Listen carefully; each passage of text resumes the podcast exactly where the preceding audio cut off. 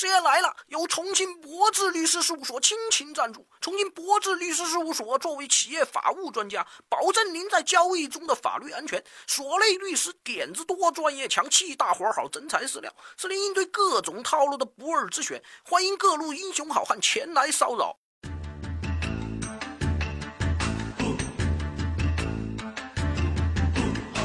以前就有人说啊，这行走江湖有八字真言。不得不听，那就是功夫再高也怕菜刀。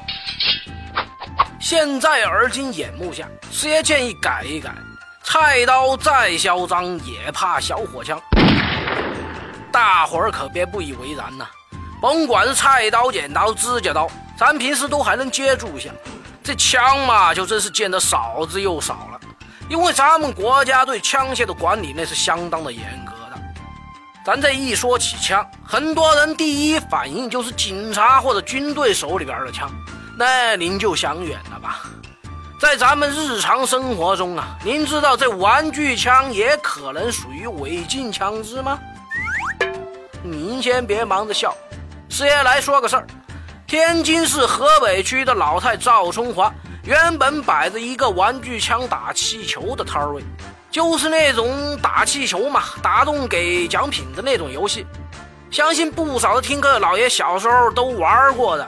而赵老太为躲避城管，一般晚上才出来摆摊但是躲得了初一呀，躲不过十五；躲过了城管，最后没躲过警察。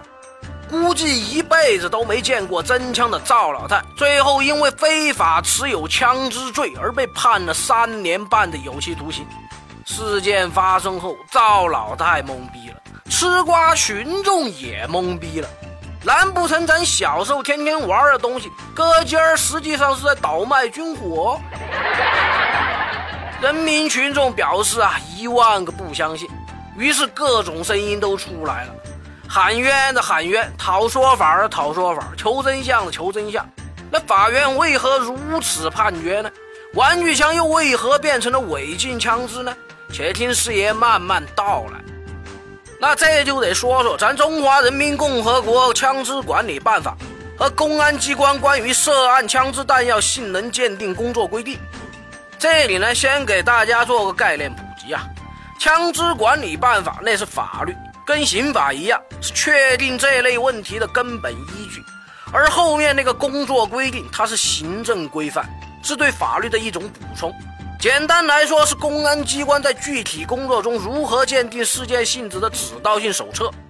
所以，两个东西的性质是不同的。如果真的在枪支问题上犯了事儿，那么处罚的依据是法律，而不是后面的工作规定。但最近就老有小伙伴在纠结这个公安机关的工作规定呢。那么，咱们就来重点说说它。它将枪支分为了两种，一种是制式枪支。是指按照国家标准或公安部军队的技术指标要求，由合法企业生产的各类枪支弹药，包括国外制造的和历史遗留的各类旧式杂式枪支，就咱们经常见的警察或者部队等专业人士所持有的枪支啊，一般公民是不能接触的。第二种就是非制式枪支，也就是未经批准定型或者不符合国家标准的各类枪支弹药。包括自制的、改制的等等，像以前那种自制猎枪什么的，就属于非制式枪支了。那么玩具枪从理论上来说，就应该跟上面的没毛关系吧？嘿嘿，师爷还没说完呢。除去上面说的那些制式、非制式枪支，还有一个把枪之所以定性为枪的重要标准。那就是发射弹丸的枪口比动能大于等于一点八焦耳每平方厘米时，一律认定为枪支。这个一点八焦耳每平方厘米是个什么鬼呢？呃，这么说吧，男性在射精的时候，瞬间的动能可以达到六焦耳每平方厘米，超出我国枪械定性标准的两倍啊！所以，咱们每个男性小伙伴都可以说随身携带的威力巨大的杀伤性武器啊！呵呵，开个玩笑哈。那么，咱们正规举例来说，三焦耳每平方厘米的动能打到身上会让人破皮，两焦耳每平方厘米则会让人产生一些淤青或者红肿，按照这个规定，很多玩具枪确实已经属于违禁枪支了。那么开头事件中，赵老太的玩具枪也确实超出了这个标准，所以才会被法院判为非法持枪的。但是很多网友表示，法理无外乎人情，法律规定摆在那儿没错，但执法的形式以及尺度其实可以更灵活一点嘛。诚如很多小伙伴所言，首先老太确实不了解相关规定。咱们前面那几十年都这么玩打气球的是吧？其次，持有这些违禁枪支的动机不具备主观恶性，也并没有造成什么恶劣的后果，可以从轻处罚嘛。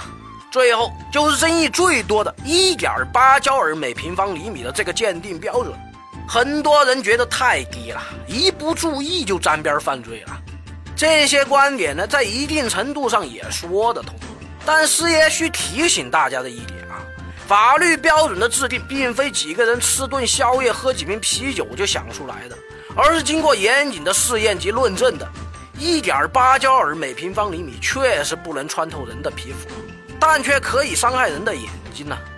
这是在订立标准之时就通过实验得出的结果了。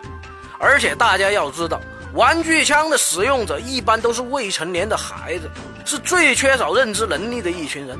况且啊，这年头熊孩子那是横行乡里，鱼肉百姓呐，砸窗户、刮汽车屡见不鲜。这时候你要是给他一把枪，呵呵，简直就是把 AK 送到了中东啊！别说是打眼睛了，就打下艘宇宙飞船呢，师爷都不会觉得奇怪。所以也正是因为有这些考量，我国法律才会制定如此严格的枪械管理体系。对于咱们国家来说，枪械管理的法律法规还在进一步健全，在这个阶段出现一些争议和分歧是必然的，也是正常的。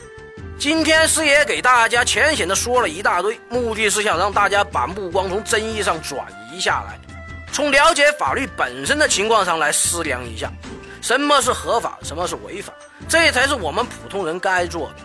别用偏见和狭隘来限制我们的目光，记住师爷的话。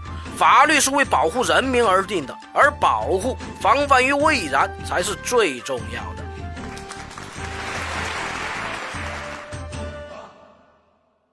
事业来了，一个非严肃、非死板的形式给大家传递法律实用小技巧。节目题材来自于网络或真实案例，并由签约律师事业团提供审核意见。欢迎小伙伴们积极正面的吐槽或跟事业交流各种生活琐事和法律问题。